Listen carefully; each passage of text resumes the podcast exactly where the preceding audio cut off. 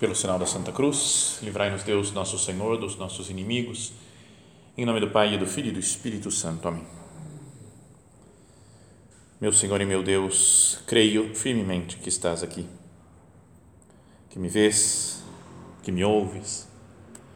Adoro-te com profunda reverência. Peço-te perdão dos meus pecados e graça para fazer com fruto este tempo de oração minha Mãe Imaculada, São José, meu Pai e Senhor, meu anjo da guarda, intercedei por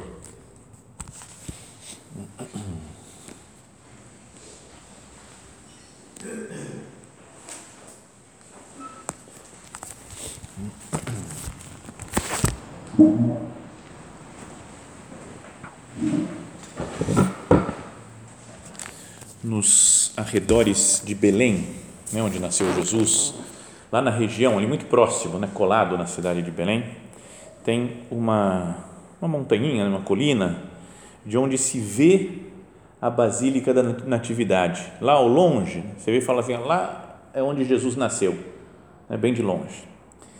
E, mas é um lugar que não é simplesmente um ponto de, de observação de Belém, mas tem algo histórico que aconteceu lá.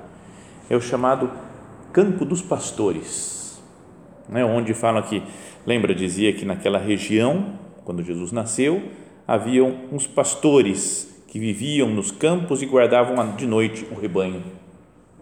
Então, talvez lá que eles estavam quando apareceu o anjo e anunciou Jesus para eles. E queria falar então hoje desse lugar. São umas, é um conjunto de cavernas, né, umas maiores, umas bem pequenas, né, da época, né, onde guardavam talvez o próprio rebanho né, durante a noite, dormiam lá as ovelhas e construíram igrejas, né, um lugar turístico né, para se conhecer. Né, tem até uma, uns molequinhos lá com uma ovelhinha no ombro para o turista ir lá tirar foto com a ovelhinha. Né, então todo mundo queria colocar a ovelha no ombro, tirar foto também, né, como se fosse o bom pastor. Bom, mas antes disso, antes de falar dessa cena do Novo Testamento, queria dizer que lá, também nessa região, dessas grutas e tudo que tem lá em Belém, aconteceram dois fatos muito importantes na história. Um deles, há muitos anos, né, muito, mais de mil anos antes de Cristo, foi quando a Ruth, do, do Antigo Testamento, lembra? Ela conheceu o seu marido, Boaz, né? Tem um livro na Bíblia do Antigo Testamento que é o livro de Ruth. Ela é era uma moabita, uma mulher que morava né, do outro lado do Rio Jordão, do outro lado do Mar Morto, né, se casou com gente lá de, daquela região de Belém. Depois seu marido morreu e ela voltou com a sogra. Vocês conhecem a história, né? Voltou com a sogra e acabou conhecendo Boaz naqueles campos, naqueles lugares lá onde a gente passava Fala assim, talvez fosse aqui, ó, por aqui que o Boaz estava plantando e conheceu a Ruth e os dois se casaram e tiveram um filho e depois tiveram outro filho e esse daí teve um filho que era o rei Davi. Então ela era bisavó né, do rei Davi. E também, portanto, Davi foi onde ele nasceu, onde ele, onde ele viveu também na sua infância. Talvez naquelas grutas, em uma daquelas lá, né, ele morou naquela região. Então, aí o segundo dado importante é que foi lá que ele foi escolhido, Davi, rei Davi, para ser o, o rei de Israel. Lembra aquela cena do, do profeta Samuel? O rei da, de Israel, né, de, todo, de todo o povo, o rei de Judá era o, era o Saul. Mas ele desobedeceu a Deus, fez coisas que não agradavam a Deus. Então Deus falou: ó, vai até a casa do Gesé, e um dos filhos dele vai ser o novo rei. Eu vou te mostrar quem que é. Então ele foi até Belém, né? morava lá em Hebron, o rei, o profeta Samuel, foi até Belém e começou a aparecer, falou, chama seus filhos. Veio o primeiro, que era todo fortão, bonitão, alto. Ele falou, pô, deve ser esse daqui, né? Rei, cara, mó moral, assim, só o estilo dele. E Deus falou, não, vocês, Deus não olha com esses olhos é? O modo de ver do homem é diferente do modo de ver de Deus. Veio o segundo, falou, talvez esse. Deus falou, não, não, não, não. E aí o último, que nem foi lembrado, estava lá no, cuidando do rebanho, né, dos, das ovelhas, como acontecia aqui nessa, nessa região, falou: chama ele também. E ele veio e apareceu, e esse daí Deus falou: esse é Davi, ungiu. Então Samuel ungiu o rei Davi. Não exatamente nesse lugar, no campo dos pastores, vou falar já dele, mas nós fomos num lugar que é um convento carmelita, que tem lá em Belém. Muito bonito, muito agradável o lugar também, né, nas montanhas. E, e lá está enterrada a primeira santa palestina. Acho que é a única santa palestina que tem. Né? E ela, então fomos lá no, no convento dela, rezamos lá na, diante do túmulo dela, conhecemos. E no meio do, do papo, conhecendo, vendo as pessoas, tal, o, o, o guia que estava, nosso guia, era um guia palestino que nós tínhamos, tínhamos lá em Belém, ele falou: Ah, e aqui também, nesse lugar, aqui no cemitério das freiras, é que é o lugar que o Davi foi ungido. Falei, cara, como assim? Você não falou nada, velho. O lugar que o, que o Samuel ungiu o rei Davi é aqui. Ele falou: É, deixa eu mostrar para vocês. Só que era um lugar fechado, assim, tinha só, através das grades dava para ver, porque tinha o cemitério das freiras, um monte de túmulo lá de freira, e lá atrás umas cavernas, umas coisas assim, que falam assim, foi lá que o Samuel ungiu Davi como rei de Israel. Então, sei, acho, acho um pouco estranho, porque acho que os judeus iam querer tomar aquele lugar. E estava tudo de boa, um cemitério católico, freiras do lado. Então é estranho que não tenha uma, algum movimento assim né, dos judeus para querer ficar com eles esse, esse lugar que é tão importante para a história do povo judeu. Bom, mas então esse lugar, nessa, a, o, os arredores de Belém, além de ter em Belém o nascimento de Jesus, que é o ponto central da história, mas tem esses acontecimentos da Ruth, do Samuel ungindo o rei Davi, onde ele cresceu, o rei Davi. Mas queria que nós focássemos agora a nossa atenção e a nossa oração no acontecimento do início do cristianismo. Lá ocorreu nesse lugar, nessas cavernas, o primeiro anúncio do nascimento de Jesus. Primeiras pessoas que ficaram sabendo, depois de Maria e de José, que Jesus, o Salvador, tinha chegado, foram os pastores que estavam naquela localidade. Fala assim o Evangelho, né? havia naquela região uns pastores que viviam nos campos e guardavam de noite os rebanhos. O anjo do Senhor aproximou-se deles e a glória do Senhor cercou-os de luz. Eles tiveram grande medo e disse-lhes o anjo: Não temais, porque vos anuncio uma grande alegria que será para todo o povo. Nasceu-vos hoje, na cidade de Davi, né, ali em Belém, um Salvador que é o Cristo Senhor. Isto vos servirá de sinal: encontrareis um menino recém-nascido, envolto em panos e deitado numa manjedoura. Então, lê isso daqui, quando a gente está lá no campo dos pastores, e depois vai aparecer que eles vão, vai falar, os, os anjos aparecem, cantam glória, é? glória a Deus no mais alto dos céus e paz na terra aos homens por ele amados. E eles se reuniram depois e falaram: Vamos até Belém para ver isso daqui, né? o menino com a sua mãe, né? o menino deitado numa manjedoura envolto, envolto em, faixas. Então você vê a situação: estou aqui, tenho que chegar até lá, é lá o lugar. Então eles vão correndo até o lugar onde nasceu Jesus. Um livro que descreve os lugares da Terra Santa que já citei outras vezes nessas meditações aqui, ele fala assim: ó, embora o relato do Evangelho não permita identificar com certeza o lugar daquela aparição, não fala, fala que é nos arredores de Belém, aquela região. Os cristãos logo a situaram numa localidade a cerca de dois ou três quilômetros a leste de Belém, onde se encontra hoje a povoação de Betsahur, a casa dos vigias. São Jerônimo menciona e depois fala no período bizantino, nos séculos IV ou V, foi edificado ali um santuário dedicado aos pastores. Então, já desde o comecinho né, do cristianismo, século IV, século V, né, o São Jerônimo fala, foi aqui. E existia, né, também se venerava uma gruta, existiu ainda um mosteiro, que depois foi destruído, mas fala que as escavações realizadas entre 51 e 52, agora, 1951, agora, digo agora pro, comparado com ano zero, ano 200, 300, né, agora há 70 anos mais ou menos, foram encontrados dois mosteiros que foram habitados entre os séculos IV e VIII, quarto e oitavo. E diz que o conjunto era composto por inúmeras instalações agrícolas, prensas, tanques, silos, cisternas, e aproveitava as grutas daquela região. E eles teriam sido utilizados já nos tempos de Jesus, a julgar pelos achados de peças de cerâmica pertencentes à época de Herodes. Então você fala, o cara chega lá, faz umas pesquisas e encontra coisas do Herói, o pessoal usava isso na época e tinha lugares de culto. Então, muito provavelmente, é lá naquele lugar que, que estavam os pastores quando receberam esse anúncio dos anjos. Bom, então agora para não, não para não ficarmos só numa coisa de curiosa, né, de curiosidade ou de algo histórico, geográfico, mas para que influencie na nossa vida espiritual, queria que nós pensássemos em três, três aspectos desse lugar da Gruta dos Pastores. O primeiro é o que já falamos, que é o primeiro lugar onde se anuncia o nascimento de Jesus. Podíamos dizer que o primeiro lugar onde se faz apostolado, né? onde se evangeliza, Podíamos dizer que Nossa Senhora, indo visitar sua prima Santa Isabel antes do nascimento de Jesus, foi a primeira apóstola, né? a primeira que levou Cristo para alguém.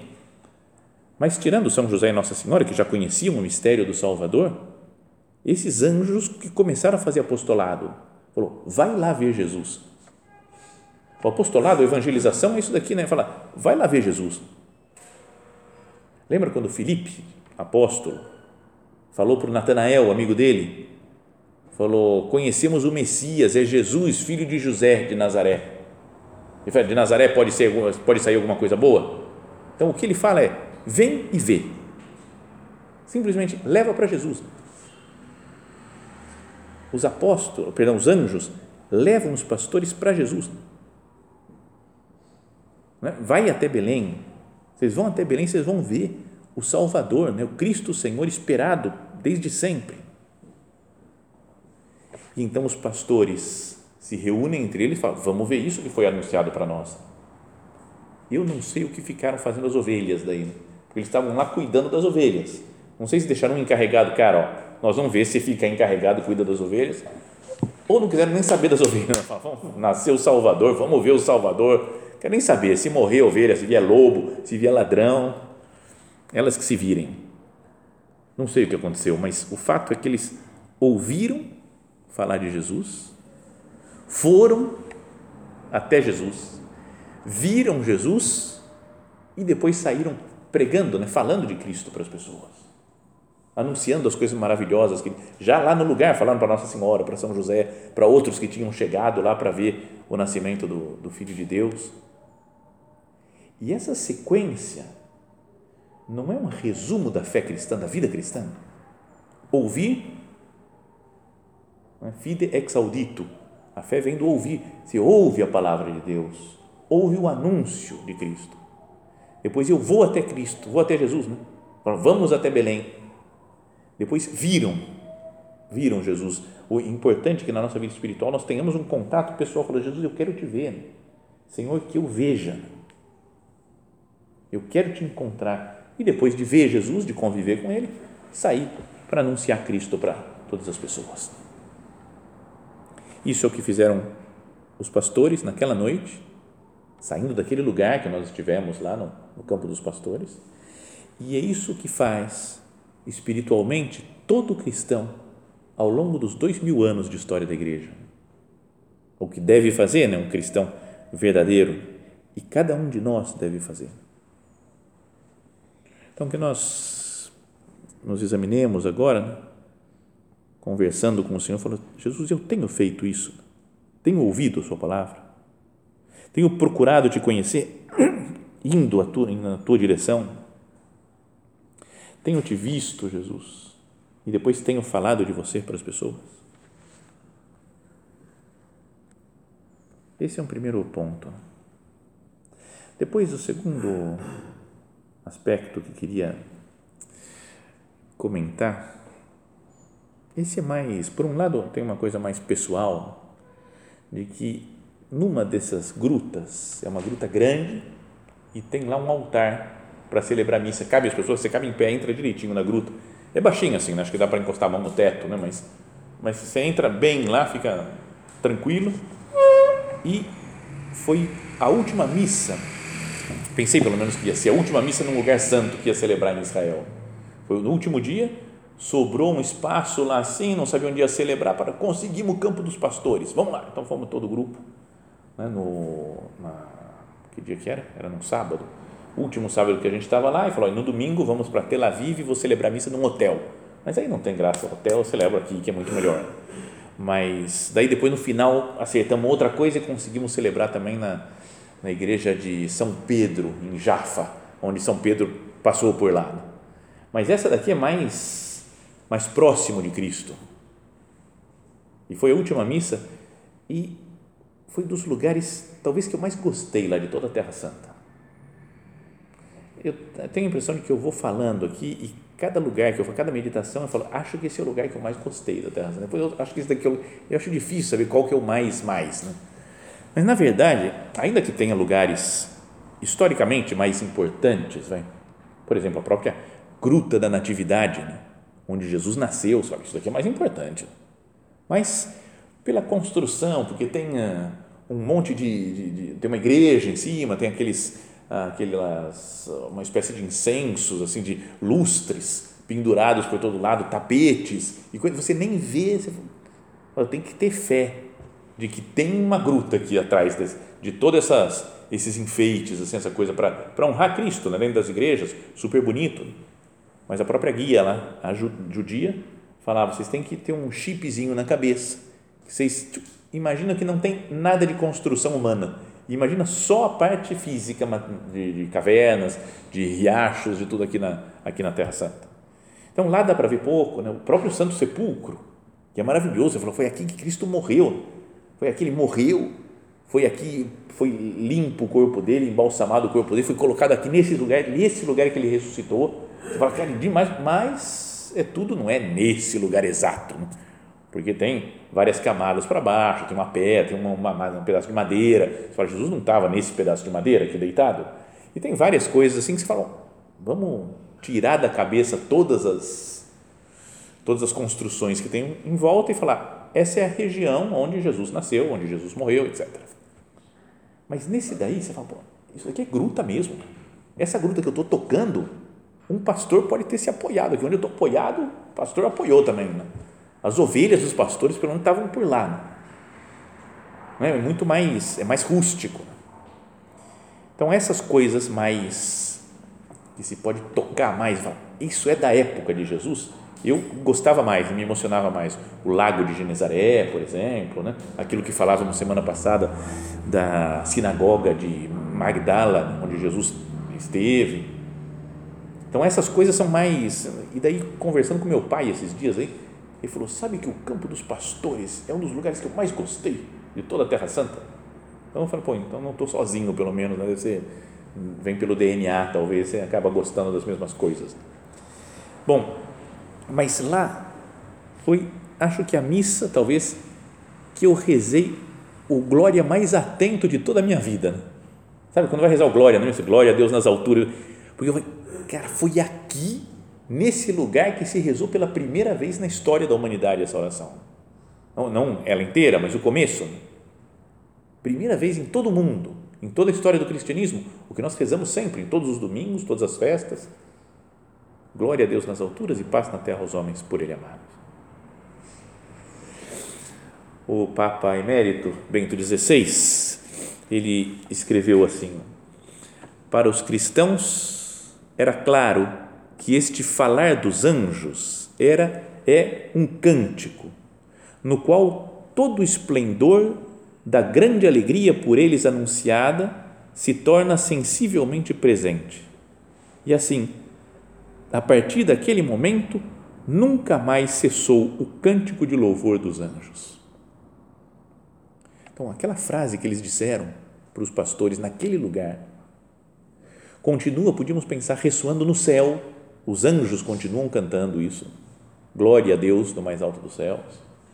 e paz na terra, os homens que Deus ama, que Deus cuida, que Deus deu a vida.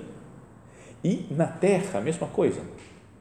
É como que um, um grande canto de louvor ao Senhor que existe na, na, na humanidade agora. Esse livro que, que citávamos antes fala, de modo particular, aquele coro faz ressoar, através dos séculos, no hino do Glória, que desde muito cedo a igreja incorporou na sua, na, na sua liturgia. E Bento XVI ensina: as palavras dos anjos, desde o segundo século, foram acrescentadas algumas aclamações. Nós os louvamos, nós os bendizemos, nós os adoramos, nós os glorificamos, nós os damos graças por vossa imensa glória. No século II continuou, não fazia a menor ideia que tinha sido assim, mas logo o pessoal já rezava já na liturgia daqueles primeiros das primeiras missas. E aí começaram a rezar, aumentar essa oração. E mais tarde, outras invocações. Senhor Deus, Cordeiro de Deus, Filho de Deus Pai, que tirais o pecado do mundo, etc. Até formular um suave hino de louvor, dizia o Bento XVI, que foi cantado pela primeira vez na missa de Natal e depois em todos os dias de festa. Então, antes se rezava só na missa de Natal, glória, mas depois em todos os dias de festa. E aí, olha só o que ele diz: inserido no início da celebração eucarística, o glória ressalta a continuidade existente entre o nascimento e a morte de Cristo. Não é porque a missa é a morte de Cristo, né? A paixão, morte e ressurreição do Senhor está acontecendo na, em cada missa. E se eu rezo glória que foi cantada no nascimento de Jesus, é como se em cada Santa Missa está presente toda a história de Cristo. E o que a gente fala é o isso aí, Senhor Deus, Cordeiro de Deus, que tira o pecado do mundo. Ele tirou o pecado do mundo morrendo. Tirou o pecado do mundo em cada missa né, que se celebra. Então, inserido no início da celebração eucarística, o Glória ressalta a continuidade existente entre o nascimento e a morte de Cristo entre o Natal e a Páscoa, aspectos inseparáveis do único e mesmo mistério de salvação. Então aí continua esse texto dizendo ao se recitar ou cantar o glória durante a Santa Missa, nos dias e tempos prescritos pela liturgia, cabe a cada um ter presentes estes mistérios, em que contemplamos Jesus feito homem para assim cumprir a vontade do Pai revelar-nos o amor que nos tem, redimir-nos, restabelecer-nos na nossa vocação de filhos de Deus. Se nos unirmos sinceramente ao hino angélico, não só com palavras, mas com a vida inteira, alimentaremos o desejo de imitar Cristo, de cumprir também nós a vontade de Deus e lhe dar glória. Então, esse meditar na, nesse campo dos pastores nos faz pensar, né, como que eu estou dando glória a Deus? Com que atenção eu rezo o glória? Como que eu, que eu vivo na minha vida o que eu rezo na liturgia? Falo glória a Deus nas alturas, paz na terra, mas depois saio e esqueço de dar glória a Deus, trabalho de qualquer jeito sem pensar em Deus, não levo paz aos homens de jeito nenhum, porque eu brigo, discuto com um com o outro dar glória a Deus, né? especialmente no nosso dia a dia, no nosso cotidiano. Que a nossa existência seja um glória a Deus. Né? Glória no trabalho, por exemplo, de cada dia e na caridade com os outros, com as ovelhas. Né? O que os pastores estão fazendo. Os pastores lá, eles estão trabalhando de noite, cuidando das ovelhas, e é um trabalho que é serviço para os outros. Então, se nós também né, pensamos no nosso trabalho e fazer do nosso trabalho um serviço para os outros, estamos dando glória a Deus na nossa vida. Então, o primeiro ponto era aquilo lá do lugar, o campo dos pastores, como um primeiro lugar do anúncio de Jesus, né, da, da, da vinda de Cristo, para que nós pensemos no nosso apostolado, na nossa evangelização, se nós somos como os pastores. Depois é o lugar onde pela primeira vez se canta o glória. Então que a gente pense, né, tenha mais consciência cada vez que nós rezamos o glória, nos unimos ao hino dos anjos na Santa Missa e pensemos em como nós estamos dando glória a Deus. E terceiro, fala paz na terra aos homens por ele amados. E o lugar lá do campo dos pastores, vocês têm que ir, vamos organizar de novo, pessoal, vamos, vamos organizar, vamos fazer esse esquema, vamos para a Santa. Porque, e esse daí é um lugar de paz. Sabe que você fala, cara, eu vou ficar aqui. Né? Os outros lugares são legais, né? mas não sei, mas em Carém, gostei muito, que é o lugar onde morava Santa Isabel, lugar da visitação, porque é nas montanhas, é muita paz, e o campo dos pastores.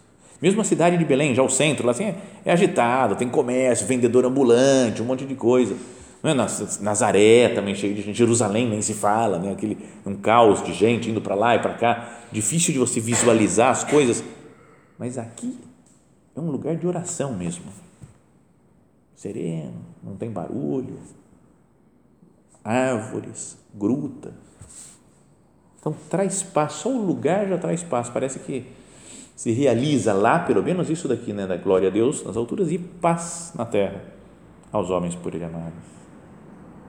Então, por pensar nisso também, na paz do lugar e a paz que Deus deseja, que os anjos desejam a nós que somos amados por Deus, deveria nos fazer pensar como que eu tenho vivido a paz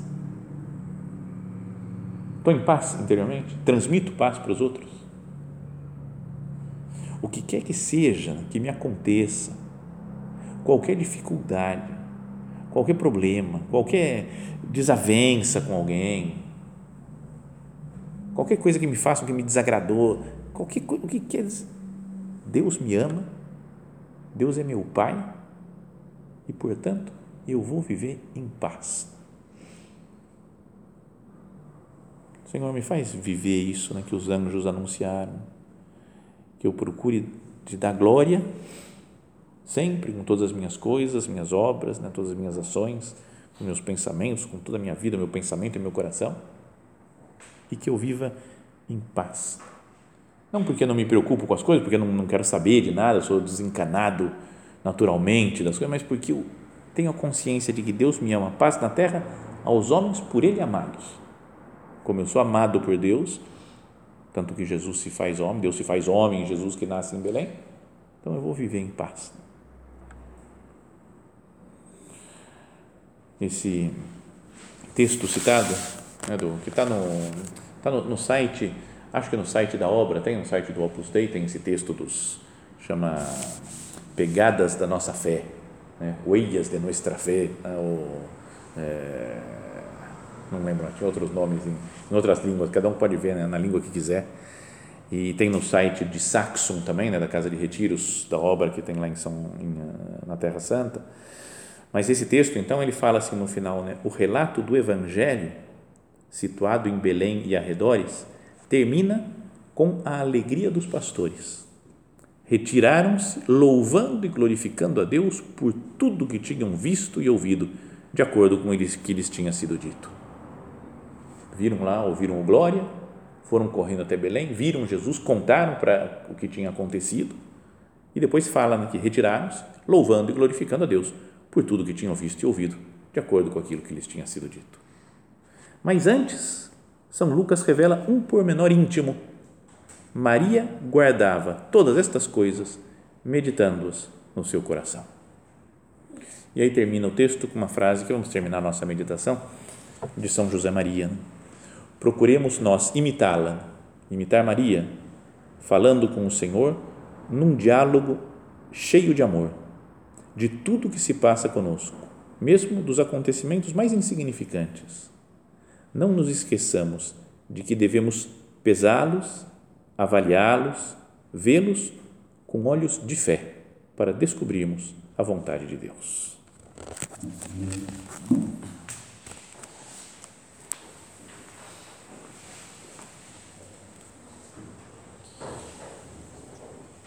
Dou-te graças, meu Deus, pelos bons propósitos, afetos e inspirações que me comunicaste nesta meditação.